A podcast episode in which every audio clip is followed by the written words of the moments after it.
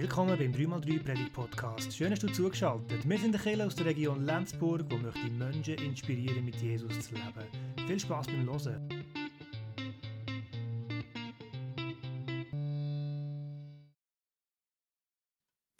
Liebe Gemeinde, wir haben eines von ähm, sieben Gleichnissen gehört über das Himmelreich. Im Matthäusevangelium redet der Matthäus immer vom Himmelreich, wenn er vom Reich von Gott redet. Das Reich von Gott oder eben das Himmelreich, das meint der Herrschaftsbereich von Gott. Der Himmel wird eigentlich vielfach so ein bisschen als Symbol oder als Synonym gebraucht für Gott. Und ich finde das noch recht treffend, weil der Himmel, der umgibt uns, umgibt unser Leben und ist gleich so weit weg und manchmal unfassbar. Und so geht es uns manchmal auch mit Gott. Wir haben Gott um uns herum, er ist da und gleich ist er unfassbar. Manchmal unverständlich. Ich kann nicht genau sagen, wie es denn genau ist. Im Griechischen heißt Himmel Uranus und das heißt auch gleichzeitig Atmosphäre oder Luft. Und ich finde es so schön. Wir durch die Luft einatmen, sie ist also das Innerste in uns innen, umgibt uns auch, ist uns also ganz nah. Und gleichzeitig ist die Atmosphäre so weit weg und unfassbar. Wenn wir also über das Himmelreich oder über das Reich von Gott nachdenken, dann tun wir uns mit diesen verschiedenen Aspekten auseinandersetzen. Dass es geheimnisvoll ist, dass es von etwas redet, das erst in der Zukunft wird passieren und gleichzeitig reden wir über etwas, das schon jetzt anfängt, das schon jetzt gegenwärtig wird und unser Leben ganz konkret betrifft. Ich habe vorher gesagt, im 13. Kapitel vom Matthäus-Evangelium finden wir sieben verschiedene Bilder, die uns etwas von dem Reich von Gott erzählen wollen. Einmal haben wir das Unkraut im Acker, dann haben wir den Surteig, wir haben den Schatz im Acker, wir haben Perlen, wir haben Fischernetz. Wir haben also ganz viele Bilder, die uns einzelne Aspekte näher bringen von dem Himmelreich. Aber es kommt mir manchmal vor, wie bei dieser Geschichte,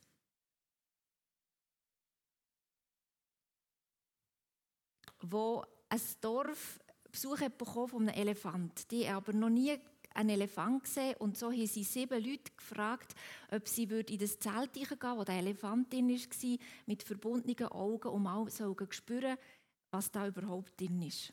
Und dann hat der eine die Füße angelangt vom Elefant und ist rausgekommen und gesagt, das Tier, das ist wie eine Säule. Und der andere, der hat die Ohren angelenkt und gesagt, das Tier, das ist wie so ein Tuch oder wie so ein Blatt oder so, ein dickes. Und wieder einer hat Rüssel zu fassen bekommen und gesagt, ja, das Tier ist wie ein Schlauch. Und wo man dann hat das Zelt gelüpft, hat man dann gesehen, ja, stimmt, Säulen, Schlauch, Blätter oder Tücher und so ist alles, aber eben noch viel mehr. Der Elefant ist nicht die einzelnen Teile, sondern alle zusammen und im Gesamten eben noch viel mehr. Und so geht es uns auch doch mit dem Reich von Gott. Wir erkennen immer wieder Aspekte davon, wir erfahren Aspekte, aber wir haben noch so den Gesamtblick, fehlt uns noch ein bisschen. Der wird uns das schon mal geschenkt, aber jetzt müssen wir uns noch ein bisschen mit diesem Stückwerk zufrieden geben. Ich habe mich heute Morgen für das kürzeste von diesen Bildern entschieden, nämlich das Bild vom Surteig.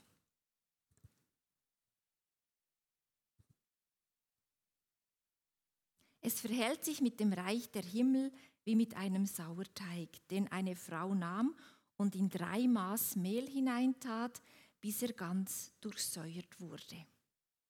Wir müssen wissen, das Bild, das ist dann so ein skandalöses Bild gewesen, wie wenn ich heute Morgen würde sagen, wisst ihr, mit dem Reich von Gott verhält es sich so wie mit einem Virus oder mit einer Grippe. Hat es einen, hat alle. Und das würden wir vielleicht nicht so super finden, wenn ich würde sagen, das Reich von Gott ist es so. Und gleich ist es dann zumal ein Bild gewesen, wo ähm, die Leute eher gebraucht haben, für Zerrüttung darzustellen oder Zersetzung. Man hat eher destruktive Situationen beschrieben mit Surteig. Man hat gesagt, ja, wenn einer schlecht redet, dann ist das wie Surteig, der ins Maul kommt und der tut einfach alles kaputt machen. Und auch Jesus selber braucht der Surteig auch negativ an anderen Orten. Und jetzt, ausgerechnet, wenn er etwas über das Himmelreich sagen will, braucht er das Bild. Und damit tut er seine Zuhörerinnen und Zuhörer aufrütteln und will sie besonders aufmerksam machen. Aber wenn wir es natürlich lesen, wir denken, ja klar, Hefe und Surteig und so ist nützlich, brauchen wir. Und dann merken wir gar nicht mehr, dass das eigentlich ein, ein skandalöses Bild war. Und darum habe ich gefunden, wir brauchen jetzt das Wort mit Grippen und Virus, um uns ein bisschen zu zeigen, dass das wirklich ein bisschen irritierend war. Es hat mich ähm, neugierig gemacht, warum Jesus gerade das Bild gebraucht hat. Und ich hatte den Eindruck, gehabt, wenn es gerade das kürzeste ist von diesen Bildern, dass es uns einiges gibt zum Nachdenken.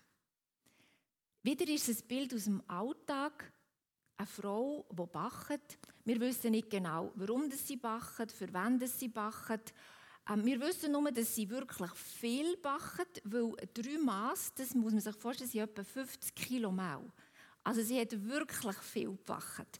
Und im Verhältnis ein kleines Surteig genommen. Es geht also um den Surteig und um die große Kraft, die in diesem Surteig liegt. Surteig das ist eine Bakterienmischung, die man ähm, braucht, dass der Teig locker wird, damit er aufgeht, dann am Schluss, dass man besser sich der, ähm, das Brot kann verdauen und auch Kost. Also ohne Surteig ist es nur ein fades Fladenbrot. Darum Surteig. Die Frau braucht also ganz häufig Mehl und dann tut sie Surteig rein und nachher lässt sie ihn stehen. Den Teig. Sie macht nichts mehr dran und vertraut darauf, dass der Surteig seine Wirkung entfaltet und das ganze Mehl mehr und mehr durchsäuert. Das Wesentlichste also passiert eigentlich im Verborgenen und braucht seine Zeit. Und da habe ich so gemerkt, dass wir ein bisschen beim Eilig haben. Wir sehen manchmal gern, dass es ein bisschen, wenn es pressiert, dass es ein bisschen schnell geht. Wir haben gern, dass wir auch Wirkungen gleich mal sehen, die sich entfalten. Und hier muss man jetzt eine Zeit geben. Alle die, die schon mal gebacken haben, wissen, es braucht einfach seine Zeit. Ich kann nicht ändern anfangen, auch wenn es mich pressieren würde. Auch wenn ich auf den Zug muss, braucht das Mehl einfach Zeit, bis der Teig schön aufgegangen ist. Es hat also so die verschiedenen Aspekte. Auf der einen Seite das Vertrauen, dass das wirklich passiert, dass im Geheimen vom Bachtrag die Veränderung immer mehr Gestalt annimmt. Und auf der anderen Seite, das ist unumkehrbar. Wenn der Surteig einmal im Mau ist, kann ich es nicht mehr zurücknehmen. Dann durchsäuert das das ganze Mau und der Prozess hat angefangen. Wir dürfen also darauf vertrauen, indem Jesus das Reich von Gott gestartet hat. Das ist das macht man nicht mehr rückgängig. Kein einziger Prozess auf dieser Welt kann das stoppen oder auch umkehren. Und das finde ich so wunderbar.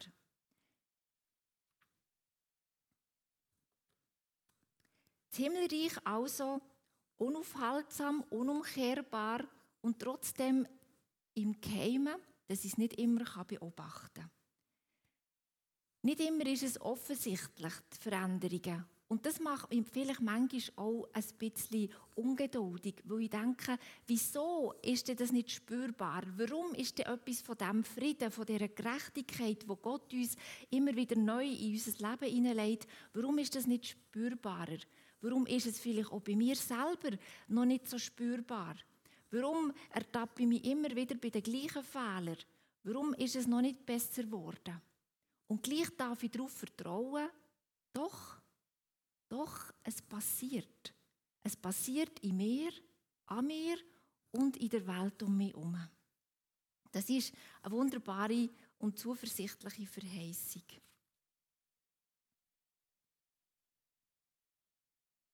Darum dürfen wir Mut haben. Ich merke, dass ich das immer wieder mir auch vor Augen führen dass auch wenn ich unzulänglich bin oder unzulängliche Sachen um mich herum sehe, dass das Himmelreich stärker ist als all die Unzulänglichkeiten. Ich muss mir auch keine Sorgen machen. Auch wenn ich feindselige Mächte am Werk sehe, wenn ich sehe, dass Krieg immer noch auf dieser Welt ist, wenn ich sehe, dass Streit auch in meinem Umfeld immer noch ringer ist, als sich zu versöhnen, darf ich darauf vertrauen, das Himmelreich das wird sich durchsetzen. Stück für Stück, mehr und mehr. Ich darf auch Geduld haben, auch wenn ich vielleicht schon länger gewartet habe und ich auch schon länger gebetet habe für etwas, darf ich darauf vertrauen, Jesus ist am Werk. In mir, an mir und auch an meinem Nächsten. Vielleicht auch, wenn ich es noch nicht so sehe und ich den Eindruck habe, der hat schon noch ein bisschen Luft gegen oben. Darf ich darauf vertrauen, er ist am Wirken. Die Revolution, die ist im Gang, im besten Sinn. Denn bei Jesus, das ist auch ein Aspekt von dem Surteig, geht es immer um das Ganze. Nicht nur um einen Teil vom Mau, sondern um das ganze Mau. Es geht um mich, ganz und gar. Nicht nur um einen Aspekt. Denn wenn ich gerade stille Zeit mache, sondern einfach mich, ganz und gar, mein Denken, Handeln, mein ganzes Sein. Ganzheitlich. Auch die ganze Welt um mich herum. Jetzt könnten wir sagen, ja gut, aber was hat das jetzt mit mir zu tun? Am liebsten würde ich natürlich sagen, ja, das hat natürlich mit meiner Aktivität zu tun. Jetzt muss ich irgendetwas tun. Aber gerade das Bild zeigt uns, mein Tun ist, glaube ich, nicht, ähm, nicht das, was darauf abkommt. Darauf abkommt es wirklich auf Gott. Auf die Wirkung, die er entfalten kann. Aber was ist denn mein Beitrag? Wenn ich also darauf vertraue, dass das Reich von Gott mehr und mehr Raum einnimmt, dann muss ich vielleicht darüber nachdenken, ja, was ist denn das Reich von Gott? Was stellen wir überhaupt darunter vor? Was soll denn da Raum einnehmen um mich um und in mir? Und für mich ist es die Gegenwart von Gott. Die Gegenwart, die Raum einnimmt in mir und bei mir wohnt, mit mir zusammen wohnt. Gegenwart von Gott oder Gott, der Wohnung nimmt in unserem Leben, in unserer Welt. Und wenn wir miteinander leben, dann haben wir Reich von Gott oder einen Teil von dem Himmelreich. Wir haben im Psalm 19 etwas gehört, wie wir auch spüren oder sehen, wo das Reich von Gott ein bisschen Gestalt annimmt. Der Psalm 19 beschreibt von der Natur, von der Schöpfung, wo wir Gott erleben. Ich finde es so wunderschön, wie da beschrieben wird. Ein Tag erzählt es am nächsten, eine Nacht sagt es der Nächste, dass wir wie so dürfen darauf vertrauen, ein Tag erzählt von diesen Wunderwerken von Gott, von diesen Geheimnissen von Gott am nächsten. Und ich darf darauf vertrauen, dass auch der nächste Tag wieder voll von diesen Wunder, von diesen Spuren von Gott sind, von diesen Himmelreichsmomenten. Wir dürfen darauf vertrauen, dass wir Gott in der Bibel entdecken, dass wir ihm dort begegnen, in all diesen Verheißungen, Ermutigungen und auch Richtlinien, die uns gegeben sind, die unser Leben bewahren und beschützen. Der begegnet uns Gott. Süßer als Honig ist es. Wer Honig gerne hat, und vielleicht muss ich sagen, süßer als Schoki, wenn ihr lieber Schoki habt, oder was ihr auch immer gerne habt. Einfach süß, dass es mir wohltut kostbar wie Gold. Aber wie bekommt das nach konkrete Gestalt? Wenn ich darauf vertraue, dass ich ein Kind von Gott bin, dann hat das Reich von Gott in mir schon angefangen. Weil ich Vergebung erlebe, weil der Heilige Geist in mir und an mir wirkt, weil mein Leben sich mehr und mehr verändert. Darum ist das Reich von Gott schon mit in dieser Welt weil wir alle mit in dieser Welt leben. Wenn wir das aber wirklich glauben, dann stellt es natürlich die Frage, bist du sauer genug? Wenn du Teil von dem Reich von Gott bist, Teil von dem Surteig bist, dann musst du dir vielleicht fragen, ja, bin ich durchsäuert, so bis in meine letzten Fingerspitzen, Haarspitzen, Zehenspitzen, ist das etwas, wo lebt in mir? Bin ich durchdrungen von Gott, von seinem Wort, von seinen Gedanken? Ist meine Zeit erfüllt von Gottes Gegenwart? Denn ich bin ja Teil von dem Reich von Gott und die Welt bekommt nur etwas mit, wenn ich auch in dieser Welt lebe, denke, handle, ganz und gar authentisch und so, wie ich den Glauben verstehe.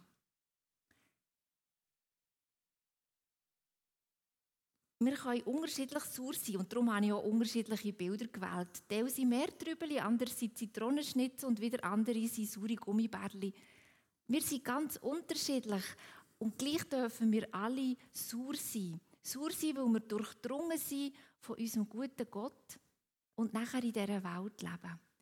Denn das ist der springende Punkt, denke ich. Die Frau hat schon nicht gewartet, bis der Surteig ins Maul gekumpelt ist. Und wir können natürlich auch nicht erwarten, dass die Welt uns anfleht, dass wir doch ihnen Anteil geben an dem Guten, wo wir im Glauben entdeckt haben. Aber indem wir einfach mit in unserem Alltag sind, mit in unserem Leben sind, sind wir spürbar. Und dann muss man sich vielleicht fragen, ja, wie spürbar? Ist es spürbar, weil bei meinem Lütti steht Pfarrerin? Ist es spürbar, weil in meiner Wohnstube die Jahreslosung hängt und der der Bibelvers drauf ist? Oder ist es vielleicht doch spürbar, weil ich Konflikte anders versuche anzugehen? Weil ich versuche, auf mein Gegenüber zuzugehen, auch wenn es mich schon ein paar Mal geärgert hat? Dass ich immer noch vielleicht grüße, obwohl die Person mich schon wochenlang nicht mehr grüßt? Oder wo merkt man an mir an, dass das nicht einfach nur eine Berufsbezeichnung ist oder ähm, ein regelmäßiges Tun, wo ich am Sonntagmorgen in den Gottesdienst gehe oder spürt man etwas in meinem Alltag? Hat mein Glaube Hand und Fuß, damit etwas von dem Wunderbaren darf passieren in dieser Welt, dass sie mehr und mehr darf durchsäuert werden. Und ein letzter Punkt ist für mich auch das Gebet. Und da dabei habe ich gemerkt, sind so mir zwei Aspekte wichtig geworden. Der eine Aspekt ist, wenn ich zum Beispiel aus unser Vater bete, erwarte ich eigentlich, wenn ich bete, dein Reich komme, dass das Reich von Gott wirklich kommt? In meinen Alltag, in mein Leben, in meine Gegenwart? Erwarte ich überhaupt, dass sich irgendetwas verändert? Oder denke ich, ja, ich habe es im Griff, ich plane und mache und tue, gebe ja mein Bestes? Wie beten wir das Gebet? Mit welcher Erwartungshaltung? Erwarte ich wirklich Großes von unserem Gott, dass da wirklich Veränderung passiert, dass das Reich von Gott Gestalt annimmt? Und der andere Aspekt, den ich gemerkt habe, der mir wichtig ist worden, wo dir auch wunderbar macht mit dem Kreuz, mit diesen Kerzen, Fürbitte tun.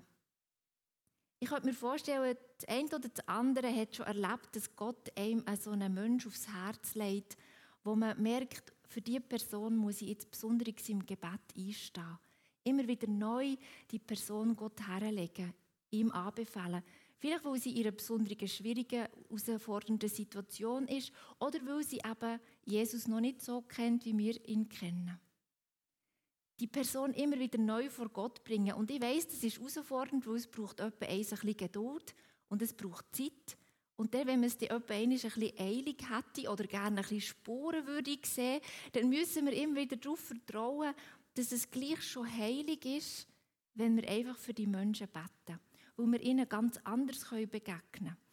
Ihr habt sicher auch schon erlebt, wenn man Menschen segnet oder sie im Gebet immer wieder Gott herlegt, dass man nicht mehr ganz gleich verrückt kann sein auf die Personen.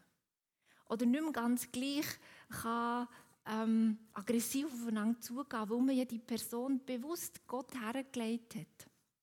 Ich hatte eine Chefin, sehr lang, als ich noch ähm, im KV gearbeitet habe. Und dort habe ich gemerkt, die war wirklich eine besondere Herausforderung für mein inneres Gleichgewicht. Und Und dort habe ich wirklich gemerkt, dass das mich verändert hat. Dass das mich heiliger gemacht hat, weil ich gemerkt habe, es hilft, die Personen Gott ähm, zu bringen. Für die Situation auch zu beten. Und dann ändert vielleicht noch nichts, weil die andere Person muss sich selber ändern. Ich kann sie genau kein Stückchen ändern. Aber Menschen Gott herlegen. Manchmal dürfte es ein bisschen schneller gehen. Ich bin ganz bei euch. Manchmal dürfte es ein bisschen spürbarer und offensichtlicher sein. Und gleich möchte ich immer wieder darauf vertrauen, dass ohne eiligen Zeitplan vielleicht doch nicht der richtige Zeitplan ist, sondern dass wir darauf vertrauen, dass Gott einen heiligen Zeitplan hat. Dass das Reich von Gott spürbar wird, weil er es versprochen hat. Weil er das Surteig in das Maul hat da und es jetzt passiert. Unumkehrbar und ganz aktiv. Das ist unsere Hoffnung, dass das in unserer Zukunft und bis in die Ewigkeit wird passieren. Und das ist unser Glaube. Amen.